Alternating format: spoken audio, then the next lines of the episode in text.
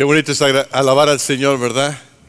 Empezar este año nuevo diciéndole al Señor cuán digno Él es de alabanza, cuán digno es de adoración. Ah, amén. Feliz año. Y a mí también, ¿verdad? Gracias. sí, pues aquí estamos el primer domingo del año 2022. Y al pensar en el año que ha pasado, pues podemos pensar en muchas cosas, ¿no? Ah, yo escogí 12 fotografías del internet que nos ayudan a recordar un poquito de lo que pasamos el año 2021. 12 meses, 12 fotografías, 12 impresiones, imágenes, memorias quizás que podemos recordar al pensar en el año que ha concluido. La primera que les muestro es esta que sucedió el 6 de enero del año pasado. En lugar de llegar los Reyes Magos, llegaron, quién sabe, los que estaban protestando ahí al Capitolio de Washington, D.C. y trataron de, pues, de invadir el Capitolio y así empezó el año. ¿eh? Eh, el año que se suponía que iba a ser mejor que el 2020. Después en febrero vimos esta imagen, ¿no? Cuando se congeló todo Texas, ¿no? Fue un apocalipsis de nieve y en todo el estado eh, se terminó la electricidad, en algunos lugares se terminó el agua y estuvimos atrapados. Esta fotografía es de Austin, Texas, donde mi hijo estuvo atrapado por dos semanas por ello. Después en marzo llegaron las vacunas y empezaron las filas para ponerse la vacuna. Esta fotografía es de Houston, donde las personas empezaban a hacer fila por horas y horas para recibir su primera dosis de la vacuna contra el COVID-19. Vimos después imágenes del conflicto entre Israel y los palestinos, un conflicto triste donde no solamente hay pérdida de edificios, sino pérdida de vidas, y al estar viendo eso nos duele, ha sucedido por mucho tiempo y sigue sucediendo. Y después nos pareció algo raro que en Florida, en el estado de Florida, se, eh, eh, cayera un edificio que parecía tener todo el fundamento y toda la base necesaria, pero se desmoronó. Y mientras eso sucedía en la Florida, en California había incendios que iban acabando con el bosque y a veces con residencias. Es más, esta semana hubo incendios en Colorado y hubo mucha pérdida allí. Después llegó el verano y en el verano pudimos ver los Juegos Olímpicos del 2020 en el 2021, porque se habían pospuesto un año y vimos ahí cómo se ganaron las medallas, se rompieron algunos, eh, algunos récords mundiales ah, y fue un momento grato el poder ver los Juegos Olímpicos. Y no mucho más tarde, al terminarse el verano y empezar el otoño, nos llegaron visitantes de Haití aquí al río Grande y empezaron a cruzar por multitudes y presentaron desafíos políticos y controversias. A nosotros nos tocó ayudar a alimentar a muchos de ellos. Aquí en Calvary, nuestro personal hizo lo posible por apoyar a ministerios a los haitianos que iban entrando. Después llegó un huracán a Luisiana y eh, hubo casas e iglesias que quedaron completamente destruidas. Yo doy gracias a Dios porque hubo un equipo de aquí de Calvary, tanto del servicio en inglés como en español, que recientemente viajaron a esta ciudad, Juma, Luisiana, a ayudar a reedificar algunas de estas casas e iglesias, algo triste y difícil. Uno de nuestros miembros Ah, este año estuvo yendo a Afganistán para ministrar antes de que sucediera lo del talibán, antes de que se retiraran las tropas estadounidenses. Y aquí vemos una imagen en donde eh, los ah, de Afganistán están entregando a un bebé a los soldados de Estados Unidos porque al otro lado del muro está el aeropuerto con la esperanza de que ese bebé pueda ser liberado de la opresión del talibán muchos de esos refugiados han llegado aquí a Texas, algunos a San Antonio, y una de nuestras familias ha estado yendo casi cada fin de semana a San Antonio a llevar eh, comida, pañales, máquinas de coser. Muchos de ustedes han colaborado con eso para mostrarle a estos refugiados de Afganistán el amor de Cristo y compartirles el Evangelio. Hace un par de semanas que se abrió la frontera a nuestros familiares con visa de turista que estuviesen vacunados y pues ya después de 18, 20, 22 meses eh, pudimos darles un abrazo, pudimos eh, sentir ese cariño que no podíamos expresarnos a menos que estuviéramos cruzando hacia el otro lado. Y terminamos el año con esta imagen, el COVID sigue aquí.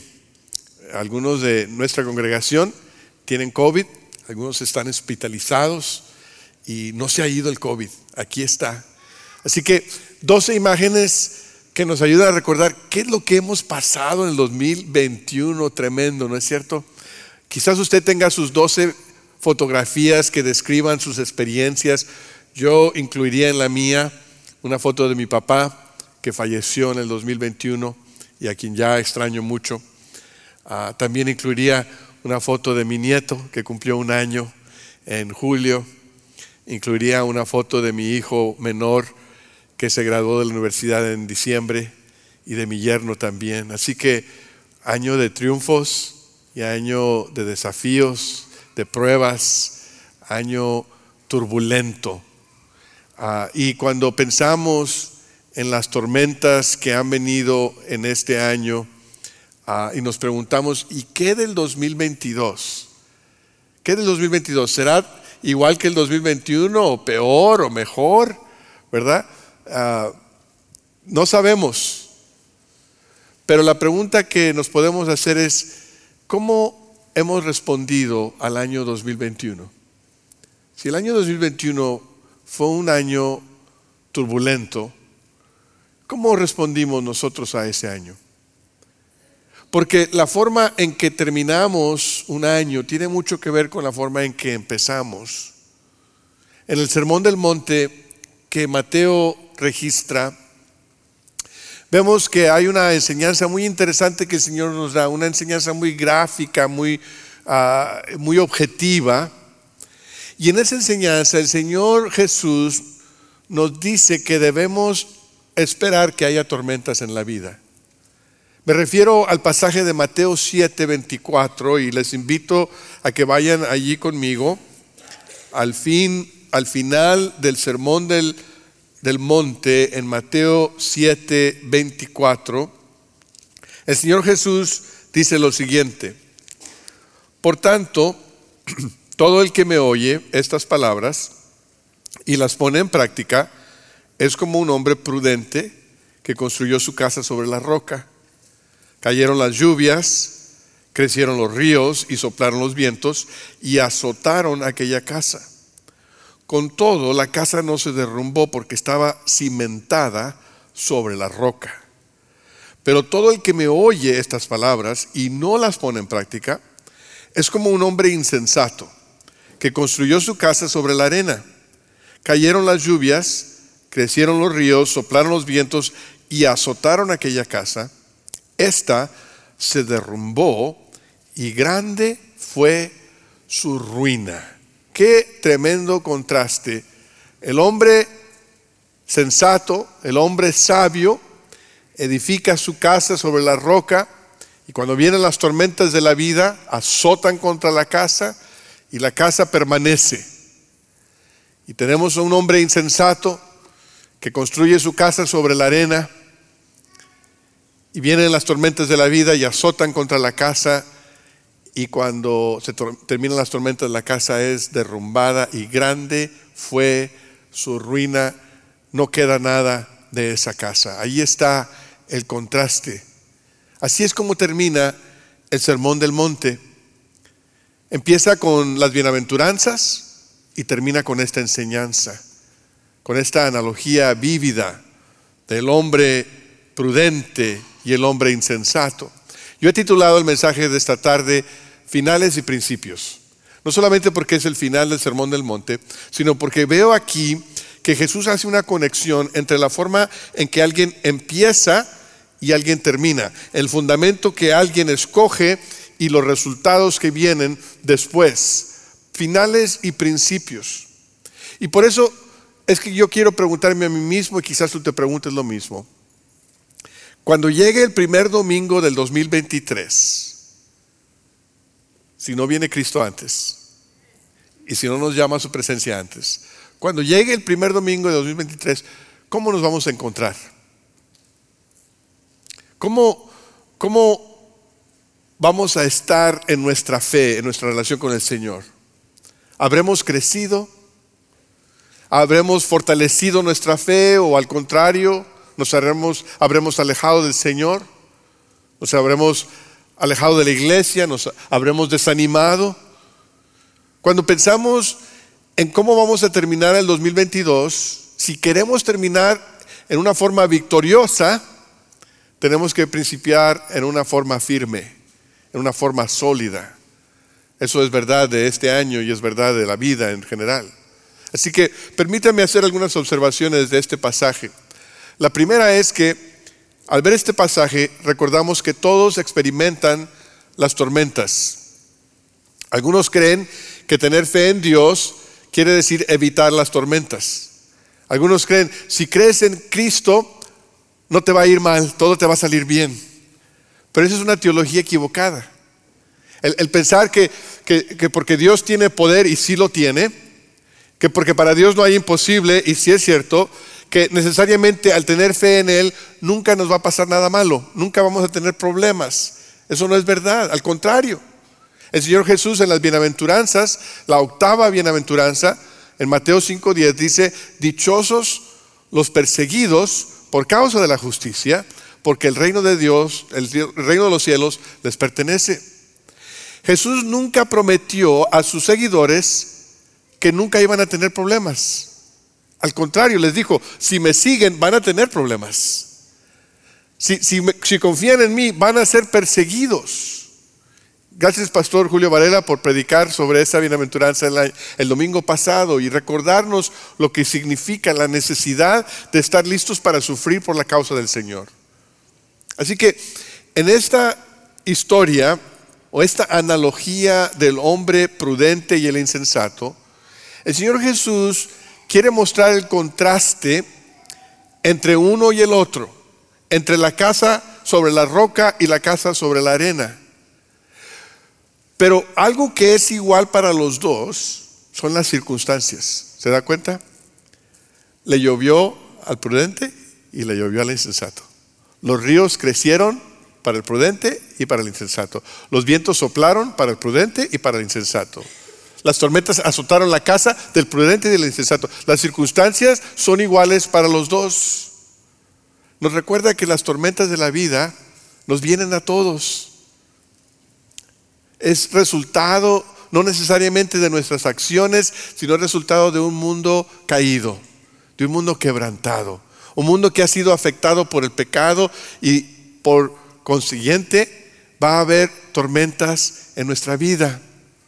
Hace algunas semanas que nuestro hijo menor estaba terminando ya su carrera y estaba trabajando en un hospital y estaba haciendo eh, varios días, varios turnos de 12 horas, 5 días a la semana y estaba cansadísimo y necesitaba apoyo.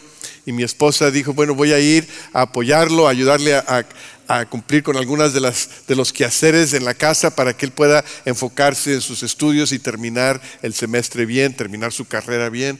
Así que hicimos los arreglos de horarios y de viaje. Yo me quedé acá. Mi esposa fue a Austin a estar con mi hijo. Y ya cuando había terminado y las cosas estaban más tranquilas, fui a recoger a mi esposa a Austin.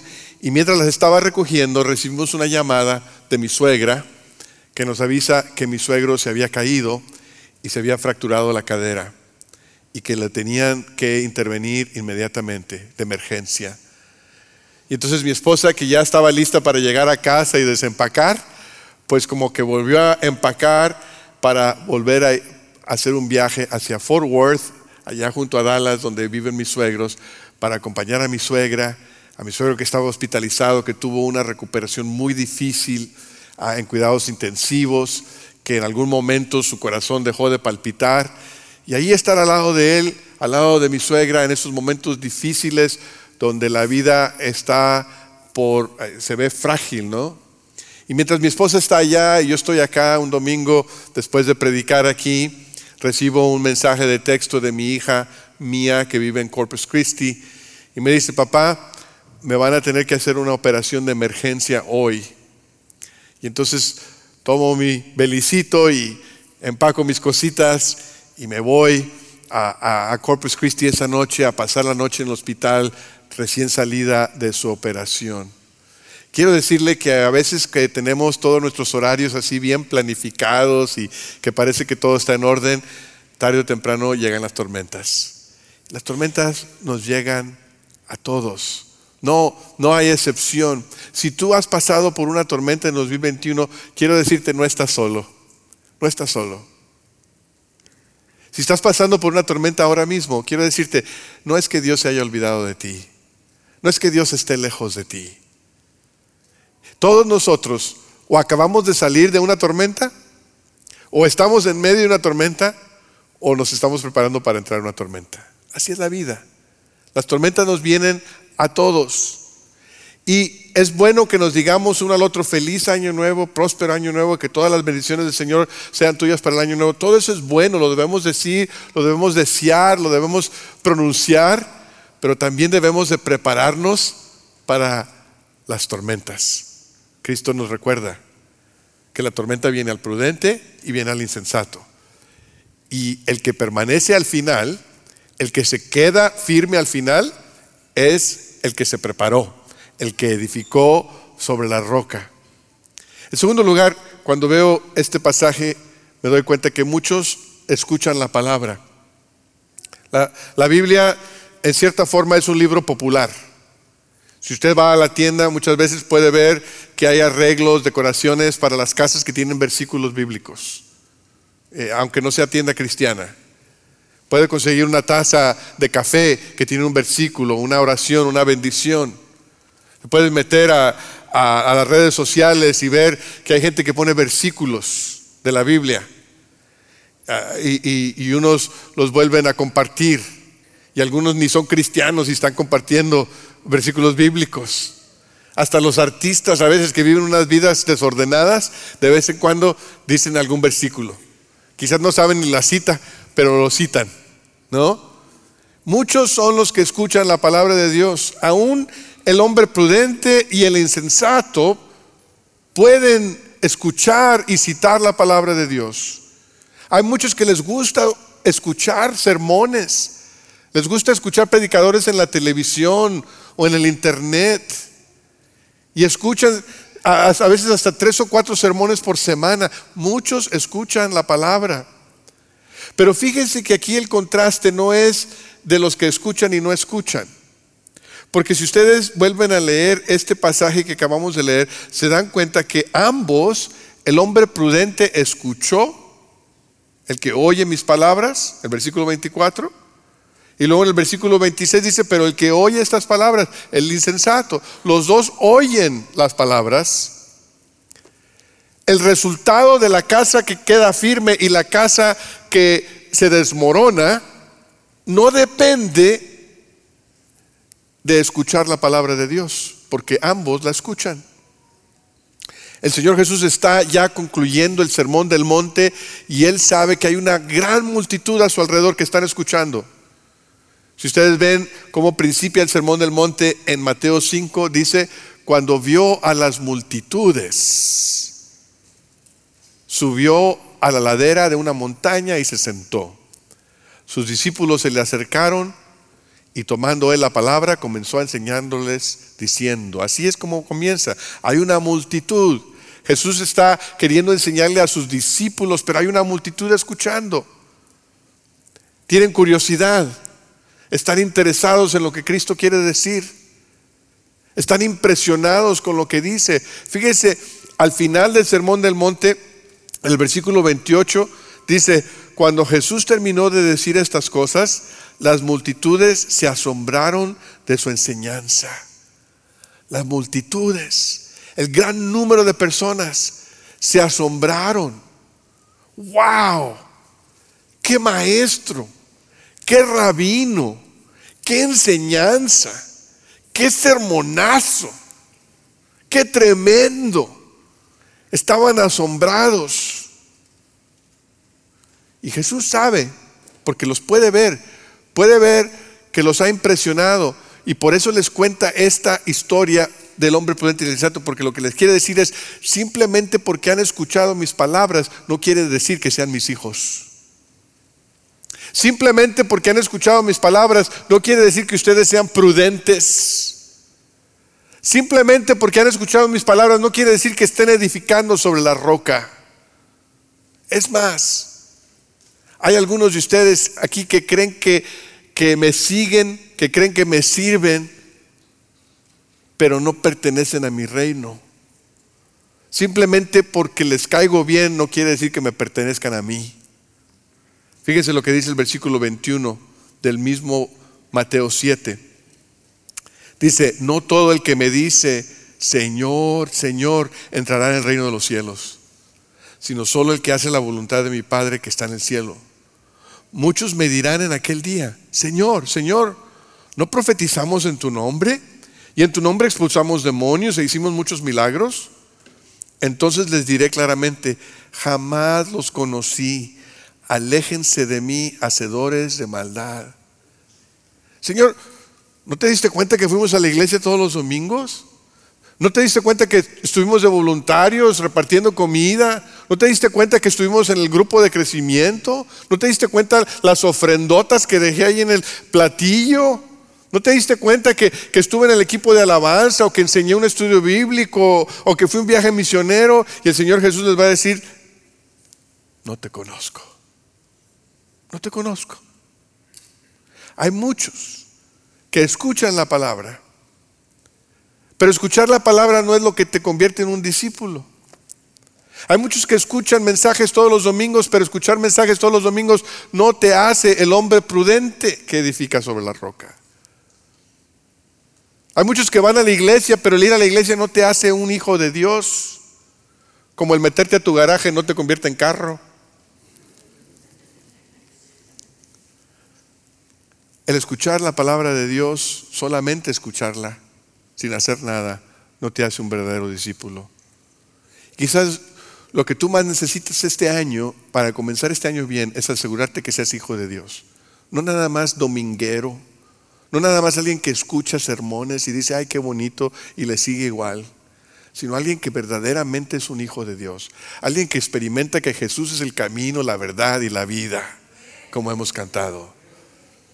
Y que dice, yo le llamo a Él Señor y Salvador, y le entrego mi vida. Quizás esa es la manera en que necesitas comenzar este año. Nunca lo has hecho, pero hoy lo vas a hacer. No, yo no quiero que ser de esos que el Señor les va a decir, no te conozco, apártate de mí. Yo quiero que cuando llegue el final, cuando llegue el final, Jesús me diga, sí te conozco, tú me entregaste tu vida, tú confiaste en mí, tú dijiste que sí a la muerte en la cruz que yo ofrecí por ti, tú dijiste que sí a la salvación que yo te regalé, tú dijiste que sí a un Cristo resucitado que quiere cambiar tu vida y quiere rescatarte.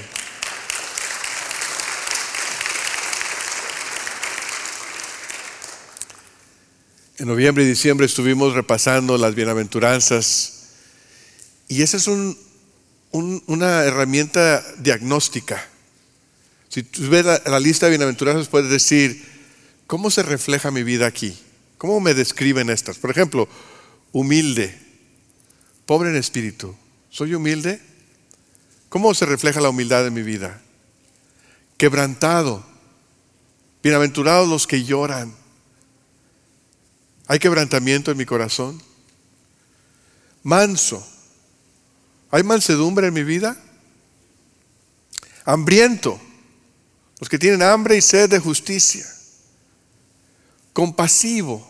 Dichosos los compasivos, los misericordiosos. Puro de corazón. ¿Hay pureza en tu corazón? Pacificadores, los que trabajan por la paz.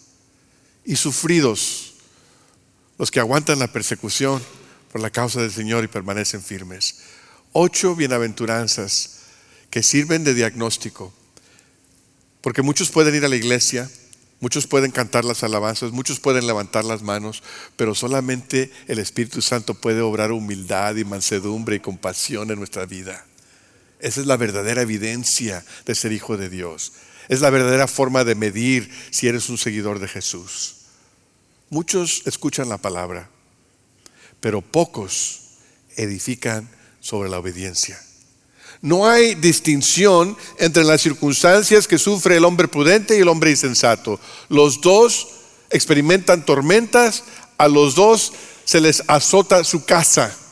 No hay distinción entre la exposición de la palabra para el hombre prudente y el hombre insensato. Los dos escuchan la palabra. La única diferencia entre uno y el otro es que el hombre prudente pone en práctica las palabras de Jesús. Y el hombre insensato escucha la palabra, pero no la pone en práctica. Esa es la diferencia. El Señor Jesús nos dice el día de hoy, si me dices Señor, quiere decir que vas a hacer lo que yo te digo. Eso significa ser Señor, ¿no? Si me dices Señor, confía y obedece. Eso es edificar tu casa sobre la roca. Es hacer, poner en práctica lo que Jesús dice. Es decir, Señor, confío en lo que tú dices lo suficiente para aplicarlo a mi vida. La obediencia a Cristo es edificar sobre la roca.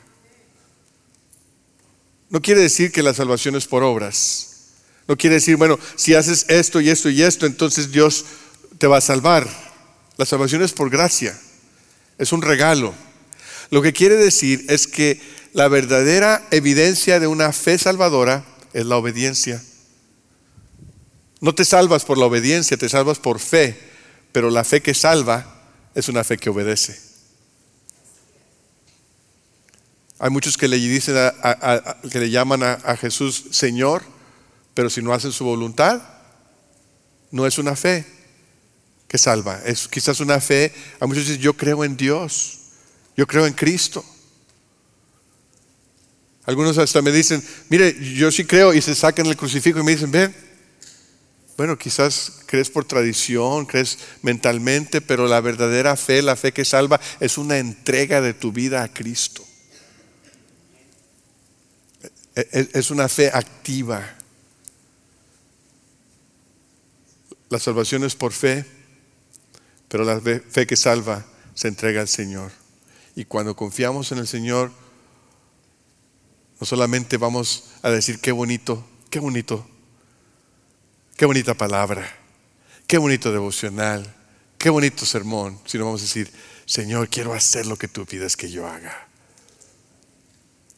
Una de las cosas emocionantes para mi esposa y yo este, este año 2022 es que mi nieto, Daniel, y sus papis se mudan al valle.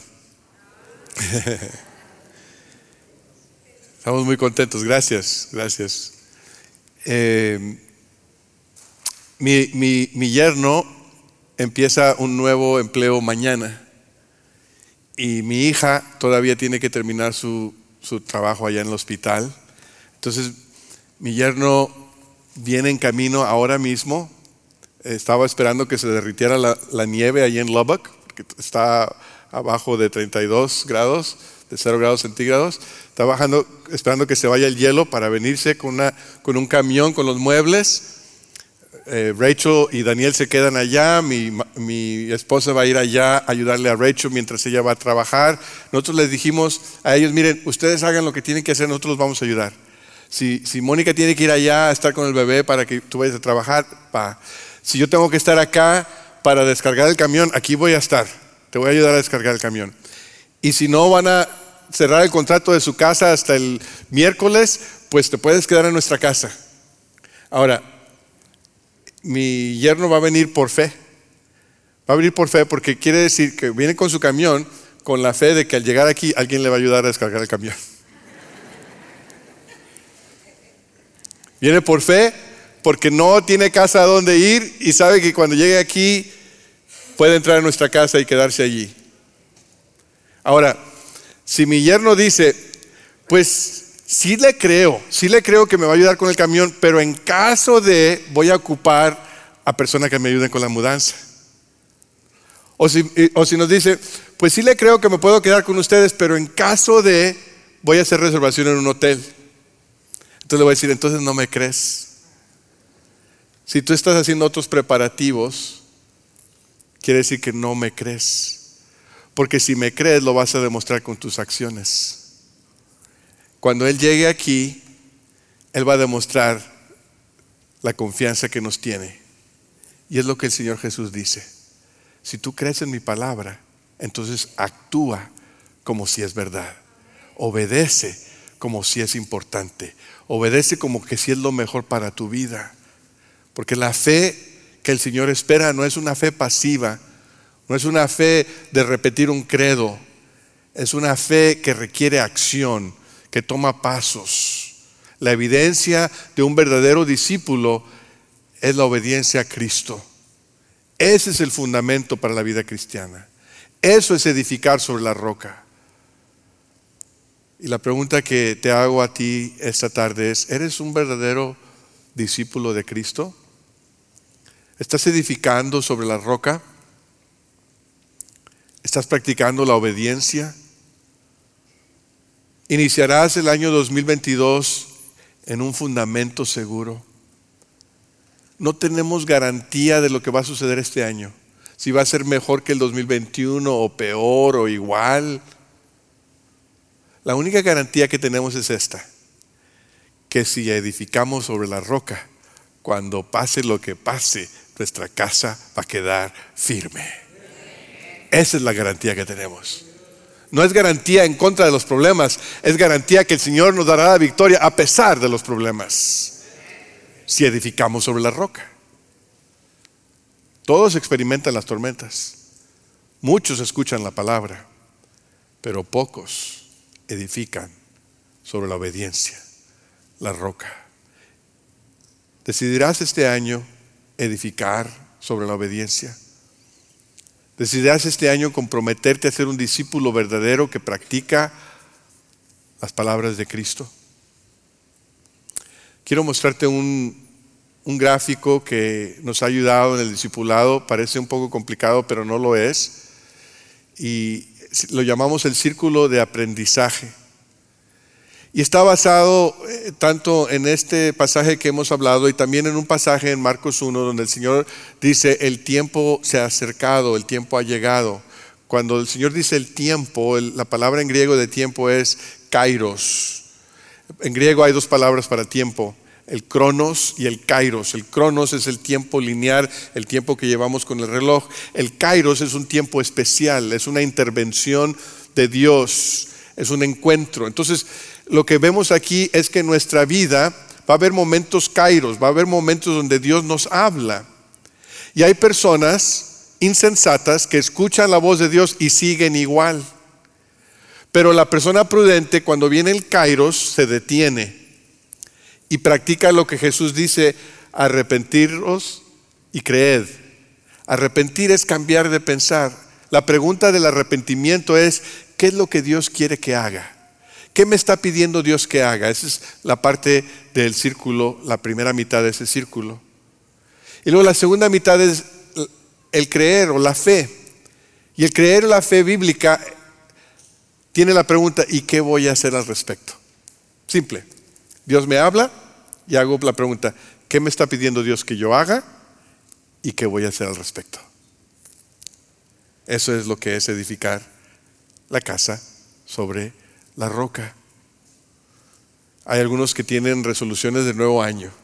Unos tienen tres, otros diez, otros doce. Y está bien, si usted ha hecho alguna resolución, ah, está bien. Yo no la hago, le voy a decir por qué. Yo dejé de hacer eso hace muchos años, porque la verdad es que se me olvidan para febrero. Y para mediados de enero ya me estoy sintiendo culpable de lo que no hice. Ya me dejo de subir sobre la báscula. Esa báscula es mentirosa como quiera instrumento de Satanás.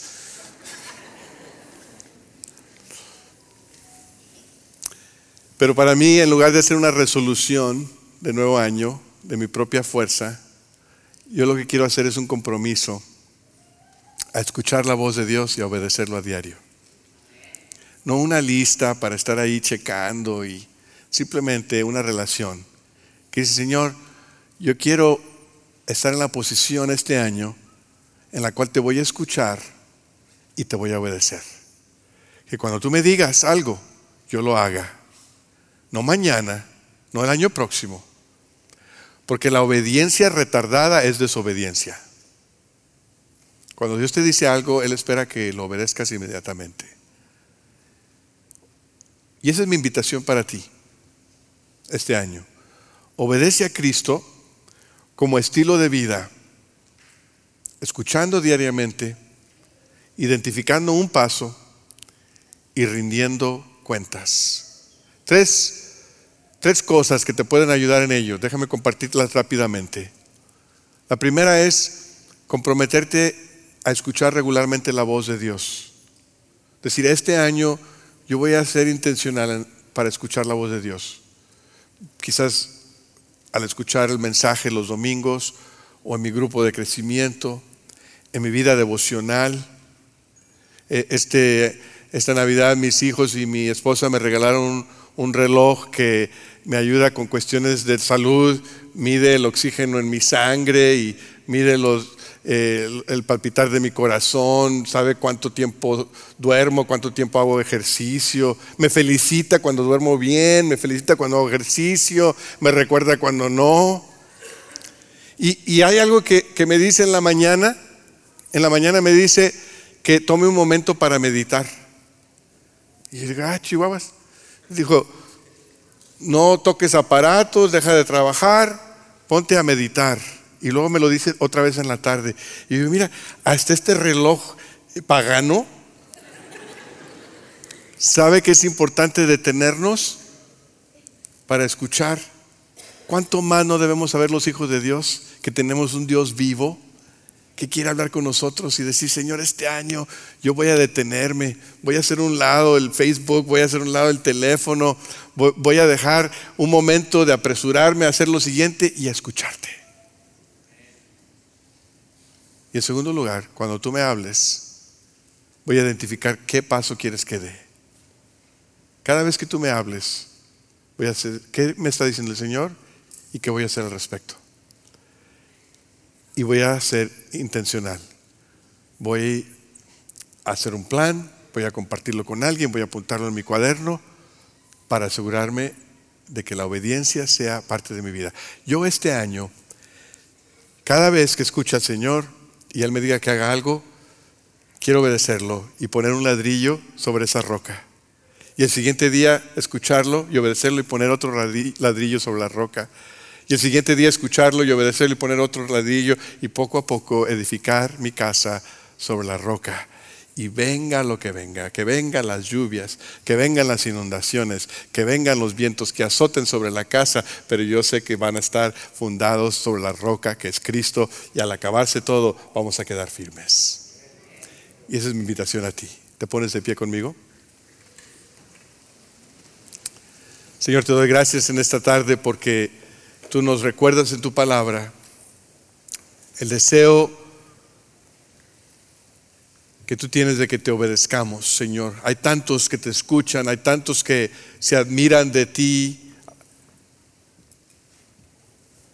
pero pocos que te obedecen. Y hoy, Señor, queremos ser de los pocos. Hoy queremos ser de los que edifican sobre las rocas. Señor, ayúdanos a empezar este año de esa forma.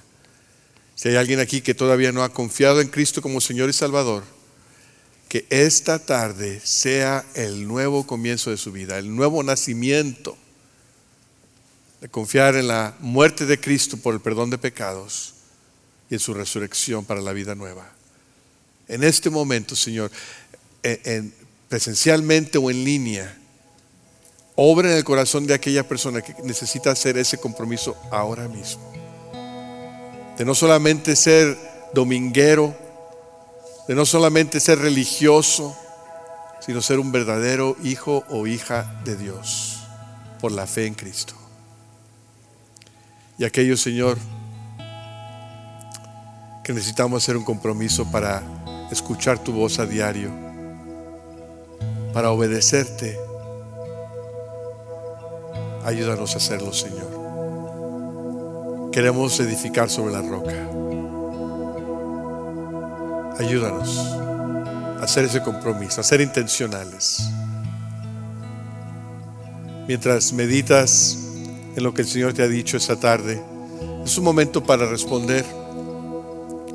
Lo puedes hacer allí en tu lugar, puedes pasar al frente y estar de rodillas.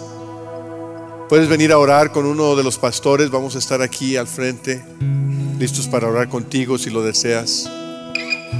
Puedes traer tu ofrenda al frente, habrá platillos aquí o tu tarjeta de compromiso. En la forma en que el Espíritu te guíe, de esa forma responde durante esta canción. Y prepara tu corazón para la cena del Señor. Vamos a concluir después de este canto con la cena del Señor. Así que prepara tu corazón de esa forma.